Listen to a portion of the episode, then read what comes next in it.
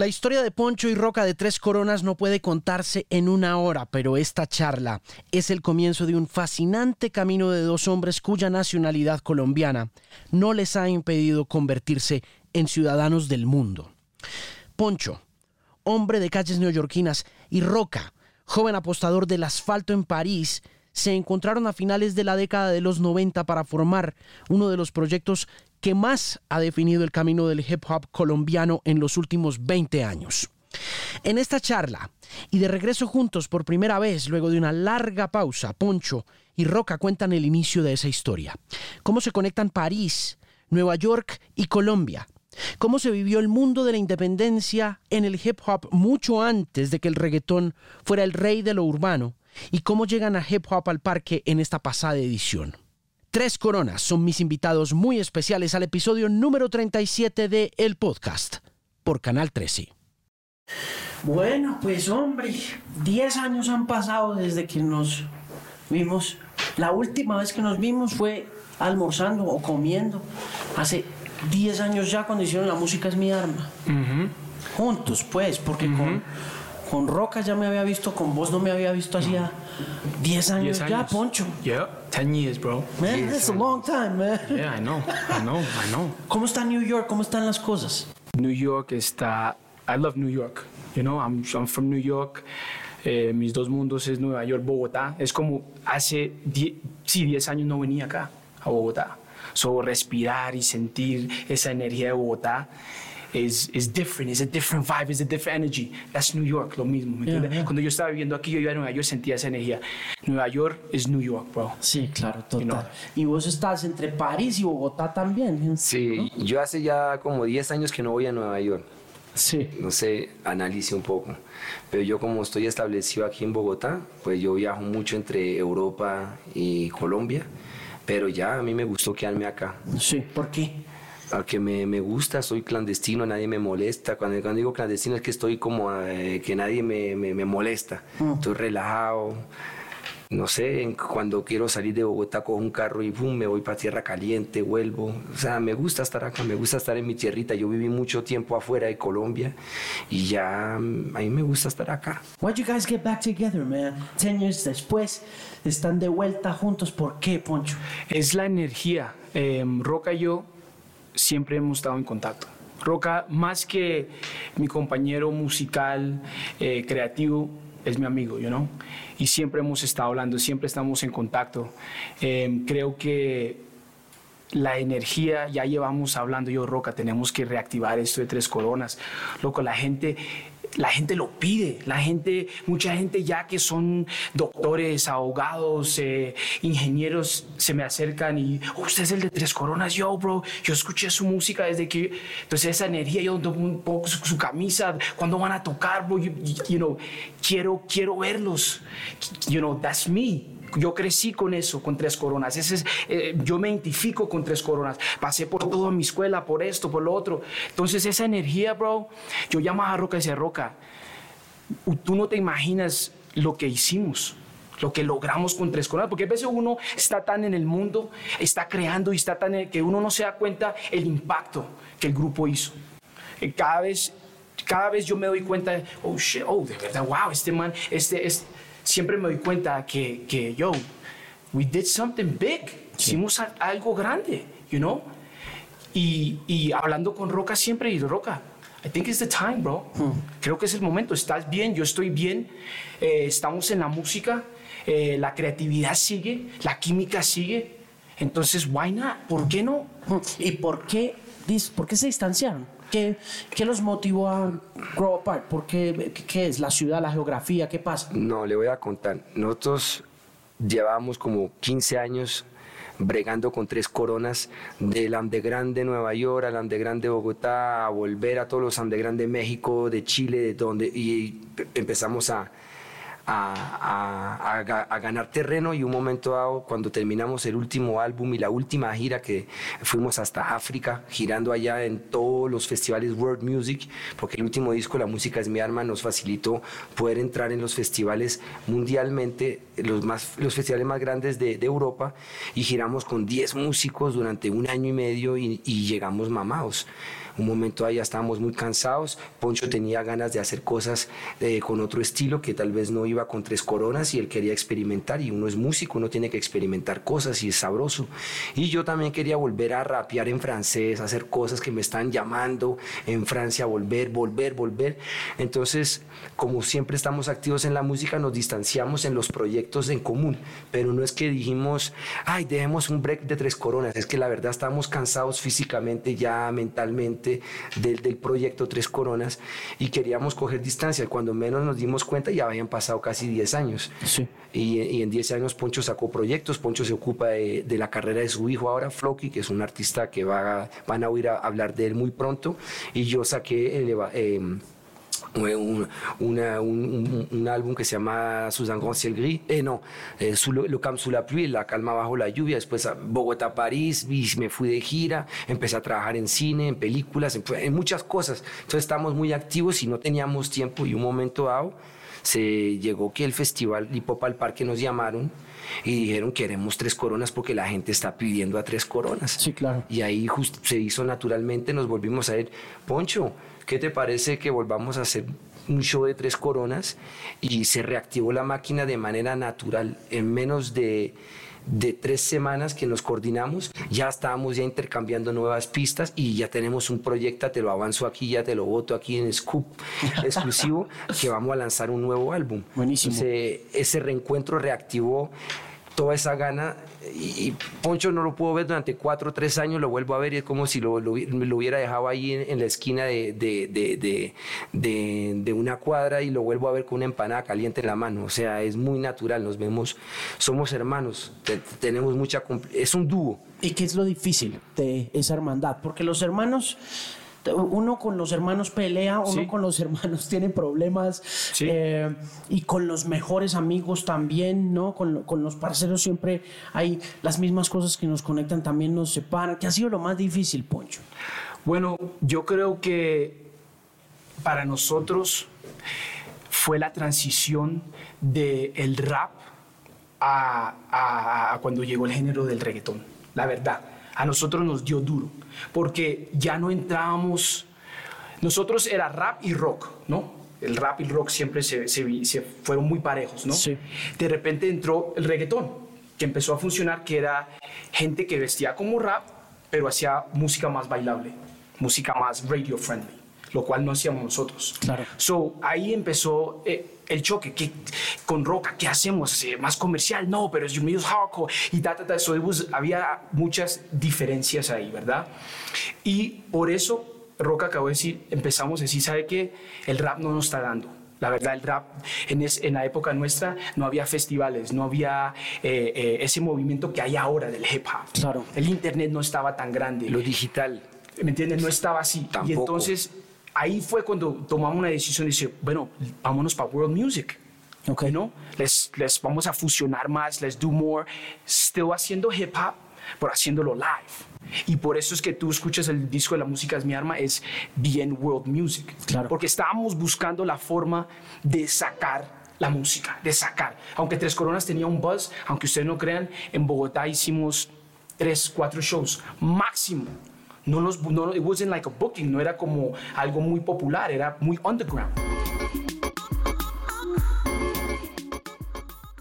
¿Qué es lo difícil de, de ser del underground y de pertenecer por siempre al underground, independiente del género que abraces, porque yo creo que Tres Coronas siempre va a tener el espíritu clandestino muy vivo y, y digamos que la legitimidad de los dos como artistas los mantiene siempre ahí delante de ese público que los respeta tanto por eso, pero Roca, que lo más difícil de pertenecer a ese, a ese círculo como de los chosen ones, como de los escogidos, eh, más, allá de, más allá de la fama o del dinero, pienso yo. Bueno, yo pienso que eh, primero tiene que ver con la educación como ser humano, que te da después un criterio como artista y te desarrollas como artista y ser humano en paralelo. Y cuando te desarrollas en un criterio, con buen criterio de, de, respeto hacia la música y hacia el arte, uno no se puede bajar el pantalón. Y en la industria actual es mucho, aparenta, eh, y es como, es como el carnaval del más disfrazado de artista. Tres Coronas venimos de una escuela de criterio y es muy difícil para uno hacer como concesiones o tratar de meterle agua a un vino de calidad o Coca-Cola. Nosotros nos gusta el vino bueno, de calidad, que tiene su manera de ser, como dicen en Francia, lo savoir-faire, y no queremos meterle Coca-Cola, ni jugo de naranja, ni Pepsi, ni agua a nuestro vino. Entonces yo pienso que la, la gran dificultad que tiene Tres Coronas y los artistas que tienen criterio musical frente a una industria musical que lo que quiere es solamente números, resultados, dinero y ese, esa, esa, esa, búsqueda hacia el dinero y hacia la fama inmediata eh, es, sin, sin, eh, es realmente eh, con el no amor al arte. Entonces, cuando uno tiene, viene de esa educación como ser humano y más como ser artista, uno no, no, no quiere hacer concesiones con la, lo que hay al frente. Entonces, como te dijo Poncho, nosotros no queríamos hacer concesión, no queríamos bajarnos el pantalón, queríamos seguir haciendo nuestra música que nos gusta en una industria donde estamos pasando de la era digital a la era, una era ficticia donde ya un youtuber es un cantante hoy día, ¿me entiendes? Claro. Entonces, eh, no nos no coordinamos ahí tuvimos que tener esa experiencia nosotros como seres humanos para poder volver a crecer como artista. Y yo pienso que lo más difícil para Tres Coronas y tal como los otros grupos es mantener un sonido y sobre todo eh, saber decir no.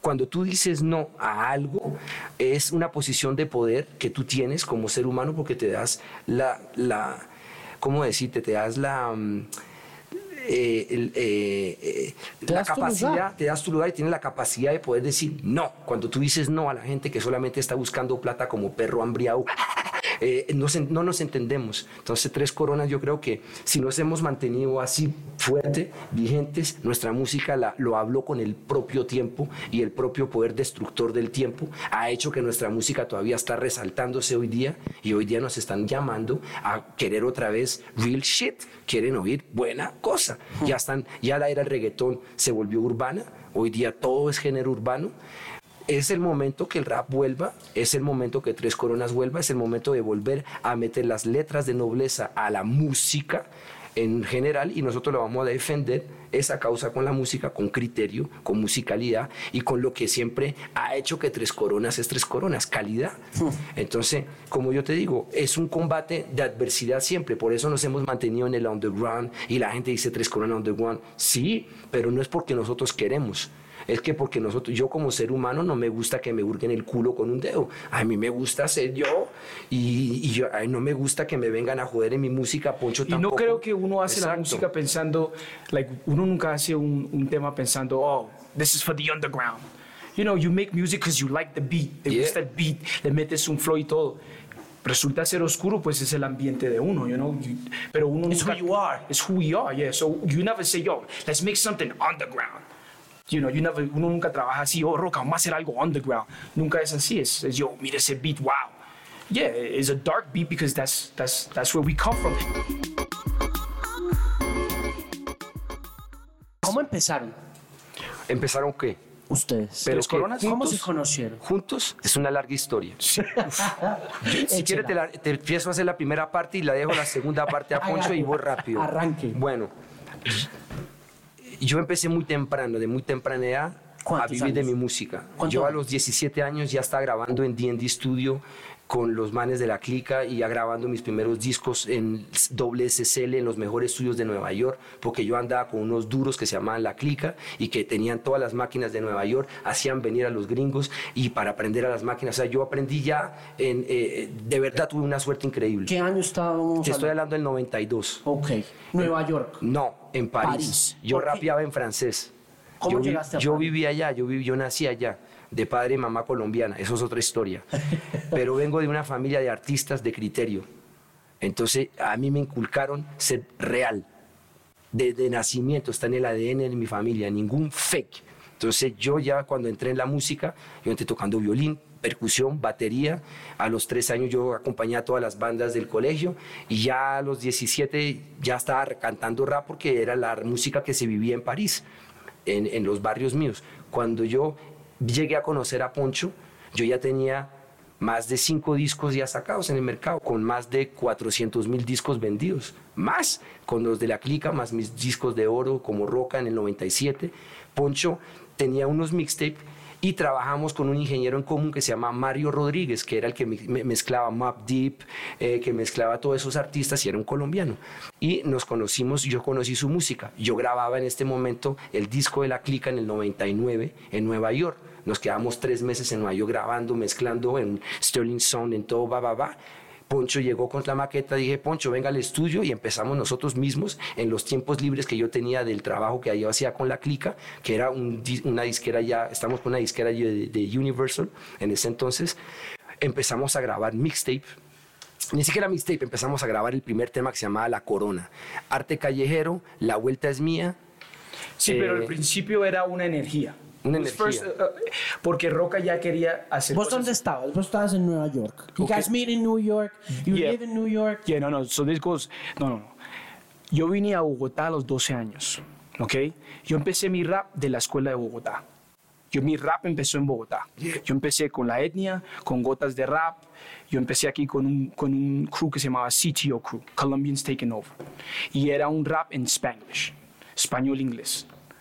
Y yo llegué acá a los 12 años, en el, sí, en el más o menos 94 yo hice el primer rap a la torta que hicieron acá en la media torta. Sony Music sacó un compilado y Sichioku está ahí también, una canción que se llama Elevación. Entonces eran los principios del rap acá. Eh, estaba estilo bajo, eh, no me acuerdo de todos los grupos, bueno, Gotas, La Etnia, los, los principales. Y ya el que la verdad los que me, me, me, abrieron eso porque yo ya tenía hambre. Yo no, yo venía de Nueva York, de hip hop y en esa época todo el mundo, si venía un man de Nueva York, yo, he got the music, he got the CDs, he got this, tiene el acceso, tiene todo el mundo quería parchar conmigo, quería ser mi amigo, you porque yo tenía el acceso a los mixtapes, Tony Touch, todo eso. So, en esa época no había internet, nada, era that you know, how can I get my hands on that? The magazine, you know, the source, the source. Todo eso era, eso era diamantes en esa época. Valía mucha plata tener ese acceso, acceso a eso. So, you know, yo llego, yo llego a Bogotá, me empiezo a untar, lógicamente me conecto con la etnia, because I'm a hip hop head, so la etnia de, me los introducen en la calle, hanging out, boom, conozco la etnia, y yo veo ya la, la etnia y Gotas haciendo un trabajo ya eh, de producción, ya eh, sacando temas de hip hop, ya, y yo ya estaba en el rap. Yo ya estaba rapeando en My Spanglish, this, ya había formado un grupo, CTO, y era un grupo no porque yo, yo cuando llegué acá, yo vivía en el Galán, después me mudé al barrio eh, Corferias, no sabes si dónde, eh, Quinta Paredes. Sí, sí, sí. Entonces es media clase, no es sur. es un barrio media clase. Entonces, cuando CTO saca su, su música, empezamos a coger a la gente media clase. Porque la etnia en esa época y gotas era muy underground para la gente del norte. So, CTO hizo una vaina que abrió a, muchos, eh, a mucha gente del norte. Claro, abrió oh, los oídos. oh shit, oh, están haciendo Spanglish, me identifico más, ta, ta, ta, ta, you know, New York, So, fue una marca importante todavía, conozco manes yo, yo crecí con CTO. Eh, eh, y después de ahí, Tres Coronas, resulta que, que, fuiste tú, you know, like, they didn't even know que, que, que era yo, you know. So, de ahí yo voy para Nueva York a los 18 años porque me tocaba prestar servicio acá tú sabes, cuando tú te, you have to, entonces yo dije, no, I gotta go back to New York, I'm not gonna go to the army over here. So yo me fui, yo me fui para Nueva York. Eh, ya, ya yo ya tenía la música, grabé un disco como solista. Y en eso de, you know, working con este man en este estudio, en the streets and vibing, resulta que conozco a un ingeniero colombiano que está trabajando con Biggie Smoke, con Map Deep, so obviously I'm like, oh, shoot, colombiano, colombiano, oh, sí, mira lo que yo estoy haciendo, ta, ta, ta. Pero yo ya conocía de Roca. No conocía de su música mucho, pero conocía de él por su primo, que lo había conocido acá en, en, Bogotá. Y, en, e, y en ese momento Mario Rodríguez llega y me dice, oh, ¿conoces a Roca? Y yo, claro, yo conozco a Roca. Oh, yo estoy trabajando con él, papá, papá, papá, oh, chévere. Pum, le di mi CD. Y en esa época él estaba mezclando el disco de la clica. eh, sí, lo estaba mezclando el disco de la clica en Francia. Entonces él se iba para París a terminar el disco de él. Y cuando él va al estudio, él le dice a Roca, Roca, pero yo ya había hablado con Roca, escúchate esto. Roca no había escuchado mi música todavía, ¿Te conocía gustó? de mí. Claro. Y le mostró mi, mi, mi demo. ¿Qué le- Exacto. qué- qué- qué te pues me gustó? gustó porque lo- me sentí que era como yo, pero en- él en, en Gringolandia y yo en, en- Francia. O sea, sentí que era un colombiano criado afuera, que tenía la jerga colombiana, pero tenía el flavor eh, De Nueva York. Nueva York. Muy parecido al que yo tenía, que yo tenía el flavor de París, que era muy parecido al de Nueva York, porque el rap de París fue criado en paralelo con el de Nueva York. Todo el hip hop de París ¿Inspirado por los neoyorquinos? es que salió casi en paralelo. Los primeros grafiteros que hubo de Estados Unidos llegaron a París súper temprano. era, eh, de- de- de- en el 84 ya habían grafitis en todo París. En el 84 ya venía Run DMC, venía eh, Public Enemy, llegaban eh, Kyrus One, venían Beastie Boys, venían todos los raperos a cantar en, en Francia. Ya había un mercado. Yeah, y en Entonces, esa época New York was the mecca. Era la New meca. York era I la... think it always, it- it's always gonna be. Es- huh? still is, pero LA tuvo su época. LA tuvo su momento, eh, tuvo pero- su momento, ¿me entiendes? Pero New York was the mecca. So New York es como la Biblia del rap. That's New York. Sí, so por cuando, eso que... cuando escuché la cosa de Poncho dije, bueno, como yo me la pasaba parchado en Nueva York siempre, digo, bueno, chévere, la próxima vez que voy allá me contacto con, con Poncho, lo venga, que se venga a parchar con el parche mío y empezamos a trabajar de manera natural. Como Sí, yo lo- tenía tiempo, cuando había un tiempo, va, venga, grabemos un temita y empezamos a grabar. Yo tenía una clica de productores increíbles, gallegos, eh, Armen, eh, eh, pf, una cantidad de, de pro- los mejores productores de Francia estaban conmigo. Entonces, cogía, le- Poncho, ¿te gusta esta pista? Uh, toma, ¿te gusta? Uh, Sí, y para mí fue, para mí fue, imagínate, un man de Bogotá, New York, queriendo hacer hip hop, queriendo sacar su música, conoce a un man que ya está viviendo del rap, que ya tiene vinilos, que ya tiene CDs empezados. So para mí, it was like, yo, I want to learn everything. Quiero aprender todo lo que él sabe, porque eso es lo que yo quiero hacer, you know? So cuando yo conocí a Roca, yo era una esponja. I was like, what, what, what, what, you know? Él estaba ya en los mejores estudios. Yo estaba trabajando en estudios en my neighborhood. He was ya venía con, con Universal Money. Ya venía con un budget. Tenía todo su equipo de Francia. So, you know, yo- para mí como artista del hip hop was like, yo, esto es lo que yo quiero. Esto lo vamos a hacer. Entonces, por eso que con Roca, Roca sabía mi energía, él bebía mi energía, ya veía mis demos, yo les freestyle, yo pum, pum, ponga esa pista, vamos a trabajar, da, da, da, y en español. Y Roca siempre quería hacer un proyecto en español. En ese momento, él estaba en la época que voy a sacar algo en español. Y ahí, pum, Se preciso, preciso, Preciso. he, needs, he sees me y yo ya estoy haciendo cosas en español porque yo ya empecé acá en Bogotá haciendo cosas en español. So ya yo tenía el the Spanish swag, you know, the New York swag, el, el bogotano Nueva York swag. Ese era yo. And you can feel it in my music. Hmm, Y arrancan Éramos un entonces. paralelo. Poncho en Nueva York y yo en París. Era un paralelo. Entonces, cuando un encon- triángulo. Sí, Un triángulo. entonces, Porque cuando- era Nueva York, París, Bogotá. Eran todo. Tres coronas. Y si usted mira, el, el segundo álbum que yo saqué como solista con Universal, que salió en el 2000, que se llama Elevación, justamente Sí. casualidad, que se llama Elevación, también la primera canción que grabó Sitio, no conocía. El disco mío se llama Elevación, y yo le digo a Poncho, Poncho, tan, véngase para París. Poncho se viene para París, empezamos a grabar otros demos que habíamos ya empezado a grabar en Nueva York, grabamos los demos y nos tomamos una foto que está en el disco Elevación, que tú lo abres así y ve eh, Tres Coronas, Coming Soon, Alma y Dolor, que era el disco que queríamos hacer Poncho y yo de Tres Coronas. Ya teníamos el concepto de Tres Coronas, coronar París, Nueva York, Bogotá, los colombianos, en todas partes. Yo ya tenía la cosa en, en- en- en- París ya montada. Poncho tenía la puerta para que yo pudiera entrar a Nueva York y que a lo- a la, la unión hace la fuerza, romper Nueva York. Y de ahí, pues, somos todos de familia bogotana, entonces llegamos y coronamos también en Bogotá. Eso fue la meta de Tres Coronas, pero se hizo, la verdad, sin ningún cálculo. Se hizo porque éramos apasionados de la música y no dormíamos. Éramos manes encerrados en el estudio trabajando y cuando si habían eh, dos horas libres, pues en vez de estar jugando a la PlayStation y estar mariqueando, nos encerramos en el mismo estudio donde estamos parchados y grabamos temas en español inéditos. Aquí estaba Gallegos, aquí estaba este man con una SP12, aquí está este man con una, eh, una MPC 3000, aquí está un sampler, aquí está tal, aquí está el estudio, aquí está el Y ingeniero. hay que saber una cosa, Grabemos. en esa época del rap era siempre un cipher.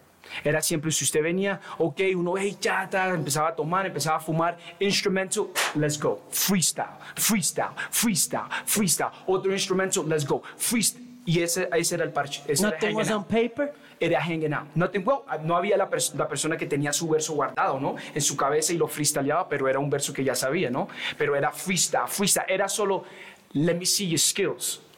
E- e- en Nu- eh, y así era en Nueva York. You go anywhere, you go to Junction, you, you go to Queens, usted iba a cualquier barrio y siempre, oh Nacho, ok, yo, ready, let's, boom, y a freestylear. En inglés ellos, y uno lo hacía en español o en Spanglish. No jodas. Sí, así fue, loco. Y, y- Así y es, era. y es, porque ¿Y ahorita... París era igual? París era igual, pero era africano.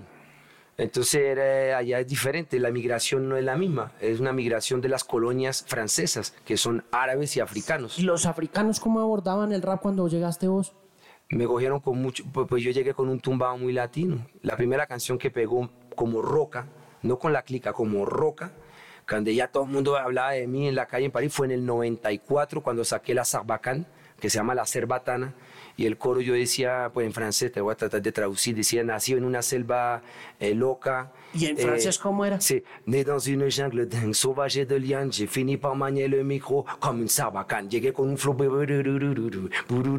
y ahí esa, esa gente se volvieron locos y empezar, pues, la verdad tuve yo mucha suerte porque caí con los duros del momento y yo ya tenía el jugo que necesitaba en ese momento París y yo, yo fui muy popular, muy ¿O el africano freestyleaba en París o, o, o? Parce, París era como un paralelo de Nueva York, pero se rapeaba en francés.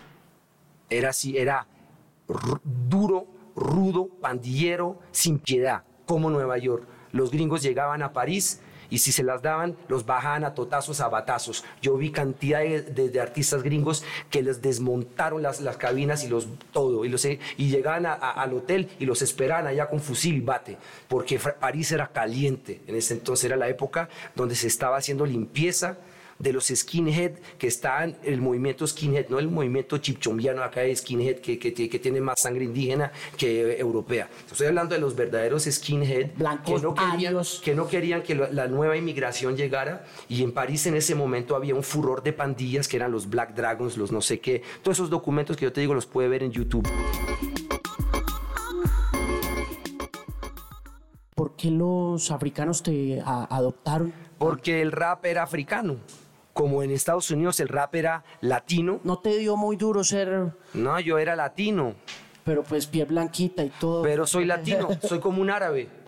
Ok. Y los que hacían rap allá eran árabes o latinos eh, o africanos. Y yo estaba entre los dos.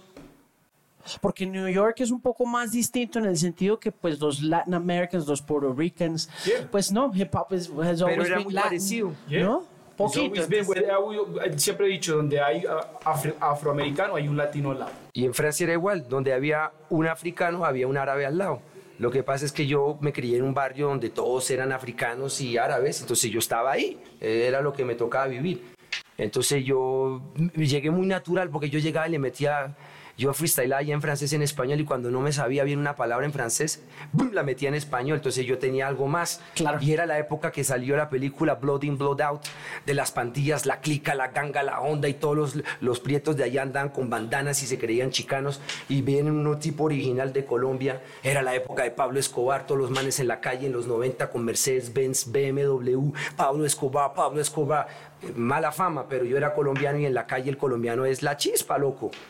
¿Sí me entiende? Y llegaba yo con todo ese flow, eh, se hizo muy natural, la verdad, nunca calculé nada. Yo soy como soy, Poncho es como es. Cuando nos conectamos los dos, nos sentimos mutuamente conectados porque él veía seguramente algo de él reflejado en mí y yo veía algo mío reflejado en Poncho. ¿Cuándo estalla? ¿Cuándo, empieza, ¿Cuándo se dan cuenta que... Cuando vamos a filmar en? Cartagena el video eh, eh, eh, el original. ¿Cuándo estalla qué? Porque hay dos cosas. ¿Cuándo, cuándo Roca y yo Connect. connect? Es- En Cartagena. En Cartagena, por eso Cartagena. tenemos la canción, ¿te acuerdas de la charla en Cartagena donde me, Sí. donde me Cartagena. comentaba las embarcadas? Es, un- es ficción, pero es ficción real. Es, eh, hacemos como un contrabando. El trato. de- de- en el trato, la, La canción, canción El El trato, Trato. habla de eso. Ya estamos en Cartagena parchados y ya estamos planificando. ah, ¿Cómo llegan a Cartagena? ¿Por qué llegan allá? Él va a hacer el video del original. En y tiene Cartagena. un budget grandísimo y me dice, Ponchito, ¿por qué no se baja conmigo y me acompaña a hacer el video en Cartagena? Y yo estoy en New York y yo le digo, bro, I'm down. Yo, mem- remember, yo estoy viendo, I, I was like, that's the life I want to live. So, claro, I was like, let's go. Y estuve en Cartagena y mi primera es una producción, creo que fueron como 60 mil dólares. Una cosa loca. 70 mil dólares. Harta plata. De, de- de- que- De esa que- época. de esa época para, para, para hacer un video con todo. Teníamos DP, eh, casting director, eh, lights, like a whole team, a whole staff, you know? Filmado con cinta, las cámaras de película, de cine, eh, todo. So Roca me invita y ahí, ahí creo que Roca y yo es cuando conectamos. Conectamos porque él y yo ya empezamos en, en, en work mode. Estamos en trabajo, aunque yo no estoy. Yo estoy en todo el video. Si tú ves eh, el original, yo estoy ahí con. Roca. Estoy con, en todo el video con Roca. Roca está like, yo, come on, usted va a estar acá conmigo, usted va a estar en todas las tomas. Pum, pum, yo estoy con Roca. Porque ya quería implantar tres coronas. Entonces ya quería, yo ya tenía el chip en la cabeza que ya era el dúo. So ya, ya, Ya, ya, ya. era una, ya, ya estábamos, no hubo, no hubo ni envidia, ni, no, no, no, you know, usted knows, you know, still, you know, Roca right away, we connected, like, conectamos, es de verdad, like, a veces me pongo a pensar, fue una conexión así, Inmediata. Inmediata. Él Yeah. tenía hambre de hacer algo y yo tenía hambre de hacer también esa misma cosa que él tenía. Y dijimos, la unión hace la fuerza. ¿Y qué pasa después de Cartagena? Después de Cartagena vamos a filmar ese mismo video en Nueva York. Las sí, tomas en las Nueva tomas York. en Nueva York. Y ahí de verdad es que empieza ya más la química de Tres Coronas, porque yo te lo digo, yo se lo digo a la gente, cada vez que yo me acuerdo parchando con el click, era siempre ciphers. It was freestyles. No parábamos de freestyle. Era todo. Vamos para una sala de un amigo, todo el mundo con 40 cervezas, a blunt, and let's, let's freestyle. That's how, that's how, that's how, eh, y, y así es que Tres Coronas empieza, porque ahí es donde Ray Chester, Ray Chester from the neighborhood, él está parchando con nosotros también en Cyphers, no solo él, también estaba Inti, también estaba eh, eh, Natural, otros raperos, Off the Mantle, mucho rapero que estaba en esa época creciendo. ¿Y por qué lo escogen a él? Ahí fue idea de Poncho. Sí, él, él, yo, yo, yo meto a Ray porque creo en su talento. Porque Roca vivió en París y yo estaba en Nueva York, ¿no? Y yo tenía, usted siempre tiene su mano derecha en Nueva York. Ray era mi mano derecha en Nueva York. Él con el man que yo iba a los barrios a hacer freestyle contra otros artistas en inglés. Era yo, nos subíamos en tarima en, en el Bronx. Hacía lo él y mismo yo. que yo hacía con Poncho. Poncho lo hacía con Rey. Entonces estábamos, en, eh, por eso que la química con, con, con, con Ray Chester era más conmigo, porque pasó más tiempo conmigo, ¿me entiendes? Y yo fui que le dije a Roca, Roca, this kid is good, porque es- eh, era muy bueno, vamos a meterlo en el grupo, creo que le va a dar un sabor a, a- a la vaina y tiene futuro para que lo trabajemos en Parcero Producción, que era nuestro sello disquero. Ahí fue que tenemos en Cartagena la idea de montar Parcero Producción y ya empezar a trabajar sobre ese sello. Llegó yo a Nueva York, nos quedamos una temporada larga, todo un verano de tres, cuatro meses allá con Poncho. Montamos el sello disquero, empezamos a grabar lo que nos quedaba de canción. Poncho me presenta al dominicano, lo empezamos a poner en algunas canciones que ya teníamos montadas. Eh, Poncho ya también tenía otras canciones que él había grabado con él, que tenían dúos, por ejemplo, para el futuro y esas canciones.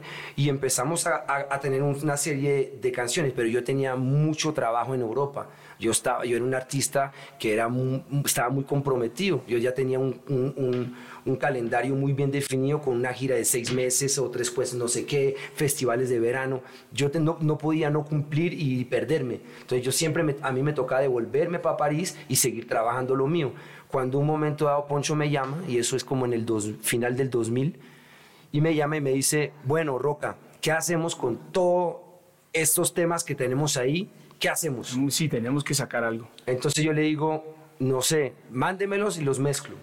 Los mezclo, se los vuelvo a mandar a Poncho y Poncho tenía, ¿Cómo mandaban eso? Entonces, O por correo. Sí. Por correo. Por, correo. ¿Sabe cuánto? Yo. Sí, por eh, correo, yo, con es- carta por correo. con- Por correo. Y eso costaba un dineral. CDs, CDs y ¡pam! ¿Cuánto, uy, ¿Cuánta plata nos gastamos enviando de París Correo tal- y DAT. Los DAT. En DAT. En Sí, pero grabamos en DAT. Eh, grabamos en DAT. Entonces me manda eso, yo mezclo todo en París, me devuelvo para Nueva York, masterizamos en Sterling, eh, como siempre, todas No, sacamos lo que pasa. Sí, sí, sí, exacto. Y Poncho llega y me dice, No, no, el primer, antes- el primer mixtape no lo masterizamos en Sterling. El primer mixtape lo masterizamos en París. En París, con, me acuerdo. Con em, el ingeniero, se me olvida el Sí, nombre. bueno, masterizamos ahí en París, donde yo también masterizaba cosas, allá había estudios increíbles. no, hubo, no hubo mucha inversión en el primero. en el primero no fue un mixtape, inversión. por eso es- llamamos mixtape. Mixtape Claro, fue, me acuerdo de ese. Sí, fue Out of Love. Y, y, y la, la carátula que tú ves fue una foto parchando. Estábamos enfrente de la bodega y Armen nos tomó esa foto, ¡pum! y dijo, el ¿sabe fotógrafo que era mío, que, que ya se la parchaba y fo- tomaba fotos. Sí, de él se venía a Nueva tomaba York a- fotos a de todo. lo- Él en Nueva York abría, todas las puertas se le abrían. porque ¿Y ese mixtape sale en qué año? ¿2001? 2001. 2001. Y ese, para que se- ahí es cuando de, de verdad estalla. Porque yo le digo a Roca, Roca, saquemos 500 copias. You know, saquemos 500 copias, yo me encargo de moverlos. Yo, I'll move it, porque yo ya... Across New York.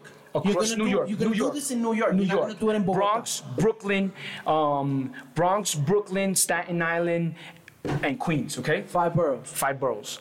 Pero hay, hay una- algo que se nos olvida. Pero nosotros habíamos hecho un show. Antes de esto, Ah, habíamos hecho un show en Bogotá. Que fue en el Coliseo, en el, eh, ¿cómo se llama? En el Al frente del, Movi- de Movistar Arena. ¿En el que- Coliseo Cubierto o el en- Coliseo cubierto. cubierto con la etnia. Con la etnia. Ok, sí. Y las la pestilencia, que eran que lo- los que organizaban el ¿En concierto. serio? Sí. Ok. Tocamos. Ellos habían lanzado por esa época Balística. Habían lanzado el Balística con Mercury Records. Exacto. Y tocamos nosotros con sin, la. sin tener ninguna ningún- canción que la gente Exacto. conocía. O sea, ustedes llegan a la tarima de pestilencia, ¿cómo los cogen? ¿Cómo Por Cani que conocía a Poncho. Sí, 527 Cani, eh, como te dije, yo empecé con ellos en el hip hop acá en Bogotá. So, yo, Cani, me, hacemos un featuring para la canción de ellos en el disco, que es La Conexión. que es una la producción mía. Roca. Que es una producción mía. Entonces yo les doy una producción Y hacemos los dos y, versos. y ahí yo los, cono- los conozco, nos conectamos y los manes dicen vamos a organizar un concierto, vengan acá y tocamos juntos. Entonces ahí tocamos La Etnia y Tres Coronas, tocamos ahí. ¿Cómo Y se pagaban eso? Yo ni me No. acuerdo. Esa viajadera. Bueno, No, no, no, no, no, no. Cani. Cani cuadró eso, pero ahí no hubo, ahí era out of love. Out of love. Hay que pero, saber que yo, ta- yo ya vivía de mi música. Sí, pero ahí era, Ya- ahí era. Ya tenías dinero. Sí, yo ya, yo ya- Sí, pero ahí fue- Yo viví de mi música de los- a los 18 años, yo ya tenía, yo era independiente. Sí, pero ahí no, tenía yo creo casa, que ahí no nos, ahí fue Cani. Sí, Cani, cuadró la vaina, Cani 527 cuadró la vaina. Maybe no hubo pago de show, eso estoy seguro, pero fue más eh, promocional. Like, let's go out there. ¿Y qué Let's pasó? Lanzamos ese el show, mixtape. ese show, ese show para mí creo que fue el show que marcó mucho la carrera de Tres Coronas porque el público no se esperaba, sabían de nosotros por esa canción. Y yo sé que sentían una energía en el flow y en todo, pero no, no podían poner caras, ni sabían que era un ambiente en New Acuérdate York. que ahí no había internet, no había Instagram, eso no existía. ¿ya? Y la radio no Ni la radio, eso, es ni más, Para ni- ni, Ni, ni MySpace existía todavía. Exacto, o sea, Ni is- ustedes les tocó labrar el camino de Sí. todos. Con machete en mano. Con machete y hacha. Pelando monte a lo que da, man. Sí, Ah, pues yo te voy a contar cuando. Cani llega, Cani dice, ¿sabe qué? Ya teníamos planificado lo del disco ya. Cani dice, mándeme el disco y yo se lo distribuyo, acá- se los distribuyo acá. And I was like, listo, Roca, let's do it. Cani coge el disco y él hace un buen trabajo acá, lo mueve, lo mueve y el disco coge vuelo. Pero a la misma vez estoy yo en Nueva York yendo a cada barrio, cada, en esa época era cada distribuidora, habían distribuidores donde usted les dejaba 10 discos, 15 discos y venía a los 30 días y te pagaban. You know, o las tiendas directo. Sí, sí. Y, y empezamos a, a mover esos, diez- esos discos. Yo creo que yo alcancé a mover, o alcanzamos a mover unos 5 mil discos. 5 mil discos. Y nos lo pagaban a 7 dólares el disco.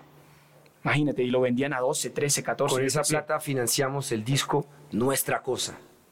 Ahí ya estábamos, vamos a hacer nuestra cosa. Sí, ahí fue, ahí- nuestra Ahí fue cosa tuvo gran budget, producción. fue por, porque ese mixtape nos trajo plata y shows. Y porque de repente, después de que hicimos, eh, eh, eh, sacamos el disco, de repente lo están llamando a Roca, me acuerdo, para España, después Perú, después acá Colombia otra vez, Chile. Chile, Etcétera, etcétera.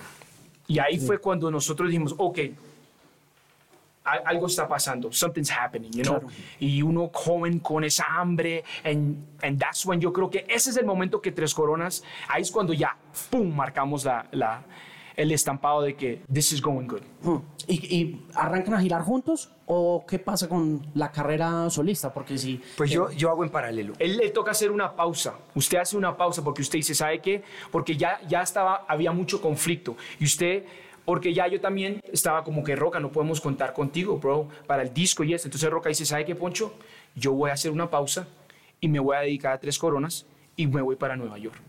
Ahí es un que tiempo. yo llego a vivir a Nueva York. Un tiempo me voy para Nueva York. Ya. ¿Cuánto tiempo estuvo viviendo allá? Yo viví como ocho años, nueve años. Sí, ¿Qué cantidad de tiempo? Sí, como Yo ocho que años. era como seis meses. No, no, no, no, ocho años. Ocho Yo años. saqué- yo renové dos veces el O1, me acuerdo, el, el, Sí. pasa- el pasaporte. O sea, me quedé como siete, ocho años o más ¿Qué aprendí allá? a contar.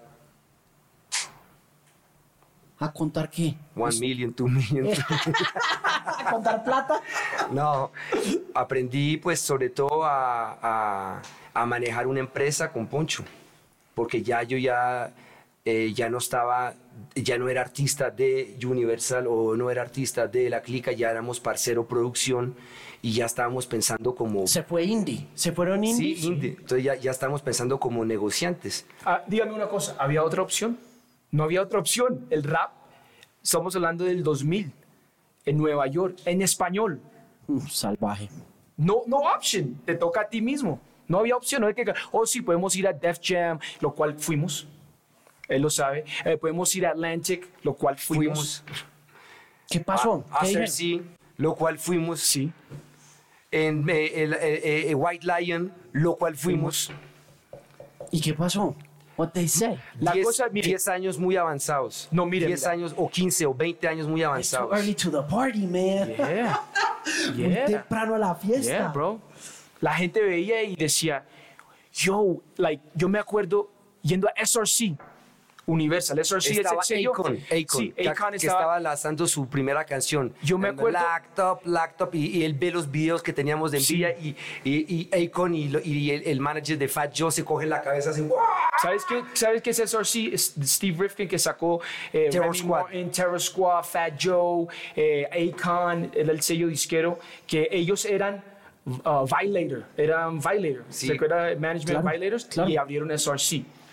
Fuimos allá porque conocíamos a un man en Ya común, teníamos el disco terminado. teníamos el disco y todo. y nuestra estos cosa, con videos, documental y todo. volviéndose locos. Pero así me lo dijo, me dijo, Gabby nos lo dijo. Dijo, si yo le muestro esto a Steve, que es el patrón, dice, yo sé que le va a fascinar, pero no va a saber cómo trabajarlo. Porque canta en How- Where do we español. work it? I can't put it in Hot español. 97. I can't put it here. No lo puedo poner. They're not going to play it in Spanish. El reggaetón no había ni siquiera surgido. Estaba apenas empezando. ¿Sí me- y Sí, todo- sí. y- y- este era Tego y Voltio. Voltio, Estaban Tego y Voltio, época. y estaba apenas empezando, todavía no, no había de la gasolina ni nada de ¿Y eso. por qué ese sí cogió, hombre? ¿Ah? ¿Qué? Eh, ¿Por el reggaetón. ¿Por qué el reggaetón sí cogió? La inyección del dinero, la No, inyección no, no, no, no tanto. Más el ¿no se ritmo. Sí, sí, pero la inyección, ellos, eh, vea, ellos inyectaron el mismo dinero que inyectaron al reggaetón, se lo inyectaron a un disco de Boricua Guerreros, que era puro hip hop, que es No un disco funcionó, clásico, que era un featuring con, mira con todos los que tenía, tenía Cellar Dwellers, tenía Big Pun, tenía Nas, tenía Busta Rhymes. Come on, o sea, the biggest artist. Y ellos a todo mundo le dieron su, su bolsita de café con sus dólares. Everybody will come to the studio, boom, boom, boom. Y el que produjo eso fue Sam- Samuel Pacheco. Sammy Pacheco. Eh, Sammy Pacheco que de Boricuas Guerreros. nuestro, que era el que Pues con el que la verdad yo aprendí también mucho de él, cómo mover los discos, porque él movía un disco de mexicano, no sabes si, si sabes quién claro, es mexicano. claro. En esa época él movía el disco de mexicano y movía 50 mil unidades, solo en Nueva York. Think Muchísimo. about how much money, $10 10 dólares por, Por unidad. Por, por unidad. That's a lot of money, man. That was money. That's a y lot, más lo que estaba haciendo, you know, whatever he did in his side business, whatever. Pero, you know, era plata. So, cuando, cuando, cuando em, nosotros llegamos, pues yo ya había leído el negocio, yo le he dicho, Roca, podemos hacer lo mismo con, con, el, con el primer mixtape. Entonces, lo que, y por eso que Roca dice, oh, no fue la plata. Sí, la plata se le metió al mismo hip hop con los mismos boricuas. Daddy Yankee, eh, Pero el público latino no estaba preparado MC para eso. pero ese disco, mira, ese disco ellos pensaban, porque ellos son hip hop. Daddy Yankee es hip hop. Eh, MC Ceja, Tego Calderón, esos manes todos empezaron. Maestro. hip hop. Maestro, ellos son New York, hip hop. Y lo trataron. It didn't work. No funcionó. Hicieron reggaetón. Entonces, la- en- ya el reggaetón estaba funcionando en Puerto Rico de, ya hace tiempo con Daddy Yankee y otros artistas, de Playero, no sé Claro, si sabes, claro. Playero, Guataúba. toda esa gente, Guataúa. Did you guys ever think about doing it? ¿Ah? Yeah, of You guys course. ever thought about, sí, you know, sí. pensaron? Es más, we did one. We did a song. Hicimos un Pues reggaetón. que lo que pasa es que Un remix. nos pagaron un viaje para ir a Puerto Rico durante una semana para conocer los manes que estaban manejando allá y eh, estaba Elías que era fan de nuestra música de White Lion, que era el que estaba, él le encantaba nuestra música y nos llegamos allá y nos presentó los productores que en ese momento hacían hip hop y reggaetón. Hip Yeah. hop y reggaetón Muy buenos también. muy buenos Muy productores. buenos. Llegamos allá y el reggaetón no estaba ni siquiera empezando, apenas en Nueva York, en la parada puertorriqueña del, del- donde surgió Tego Calderón. Y nosotros llegamos a Puerto Rico con el disco en la mano, ya terminado, todos los videos montados, todo eso. Y llegamos allá y nos hacen oír el ritmo que nos parecía que era dancehall. Ah, se me olvidó decirte, nosotros andamos con todos los panameños en ese entonces Sí. porque los panameños eran los que les hacían, los, con todo respeto con los boricuas, Esos eran los, lo- lo- los lo- papás. Eran los papás, pero los boricuas no dejaban que el panameño progresara. A mí Tego Calderón me dijo una vez en una entrevista, cuando eh, ya al final de nuestra cosa, cuando ya estaba como distribuyendo lo Machete Music, que yo estaba allá en Universal, lo llamé por teléfono a hablar y a entrevistarlo un rato, estuve con él una hora y me dijo, mire, ¿sabe qué? El reggaetón es un robo a mano armada de nosotros a los panameños. Es verdad. Me lo dijo Tego. Es verdad. Es verdad. Entonces nosotros andamos Porque- con todos los panameños, con Negro Yetro, Cafu, todos los Garífuna del Bronx, andamos con toda esa gente. Todo era nuestra gente, porque eran los que en la industria les hacían el fo. Y la, y la Y cosa. los colombianos, en ese momento no había nada de urbano en Colombia. Nada. Sí, sí, estaba la etnia. No, pero te hablo en el mercado ya internacional. Sí, sí, sí, Pasando, sí, sí, sí, sí. pasando no estaba verdad. pasando nada. Y éramos los únicos. Y llegamos nosotros con una jerga ahora nunca parcero, envidias y temas locos. Y, y- éramos, estamos muy avanzados. Pero éramos sabes los que de- la de- conexión de a los latinos. panameños era siempre en la búsqueda de algo que, que, que fuera similar a lo que estamos haciendo nosotros en hip hop, pero en dancehall, en reggae. Y los únicos que se acercaban a eso eran los panameños. Se escucha a Cafu, eh, eh, es como escuchar a un jamaiquino en español. You know, MD, se escucha a Negro Jetro, es como... Entonces, nosotros siempre buscábamos eso, algo que... que, que que- que- porque ya había otros artistas, pero no. Eh, eh, me acuerdo en España escuchando artistas, pero, pero no, no, no encajaba en, en el oído. Y ah, lo hacemos, pero es que no, no me, No le cuadra. no me cuadra. Y eso era difícil trabajar así. Cuando escuchábamos eh, el primer mixtape de, de, de Bro, de GJ Bro, que tenía ah, todo lo panameño, todo, un mixtape de todo panameño. Yo le decía a Roca, Roca, hay que hacer algo con estos manes. Y Roca, me acuerdo andando en mi carro, en mi Honda Civic, en Brooklyn, fumando y, y escuchando eso. Y yo, y yo en mi cabeza diciendo, yo me voy a cargar de conocer estos manes y vamos a hacer algo con estos manes. Mire, páreme bolas. Esto continuará porque usted se tiene que ir, Sí. pero quedamos a mitad de camino con esta historia. you guys are up for a documentary, a Grammy, and Oscar. You guys, you guys are patrimony, son patrimonio de, de la música colombiana. Ustedes son lo family, mejor. bro. You family, man. Increíbles, es un honor tenerlos acá. Qué bonito que estén de vuelta en Hip Hop al Parque. Les deseo siempre lo mejor. Yep. Con Gracias, el Alejo, corazón, gracias, mucho bro. respeto y to be continued. Yes, Eso. yes, yes, yes. Apenas, eh, para rato. Sí. Uf.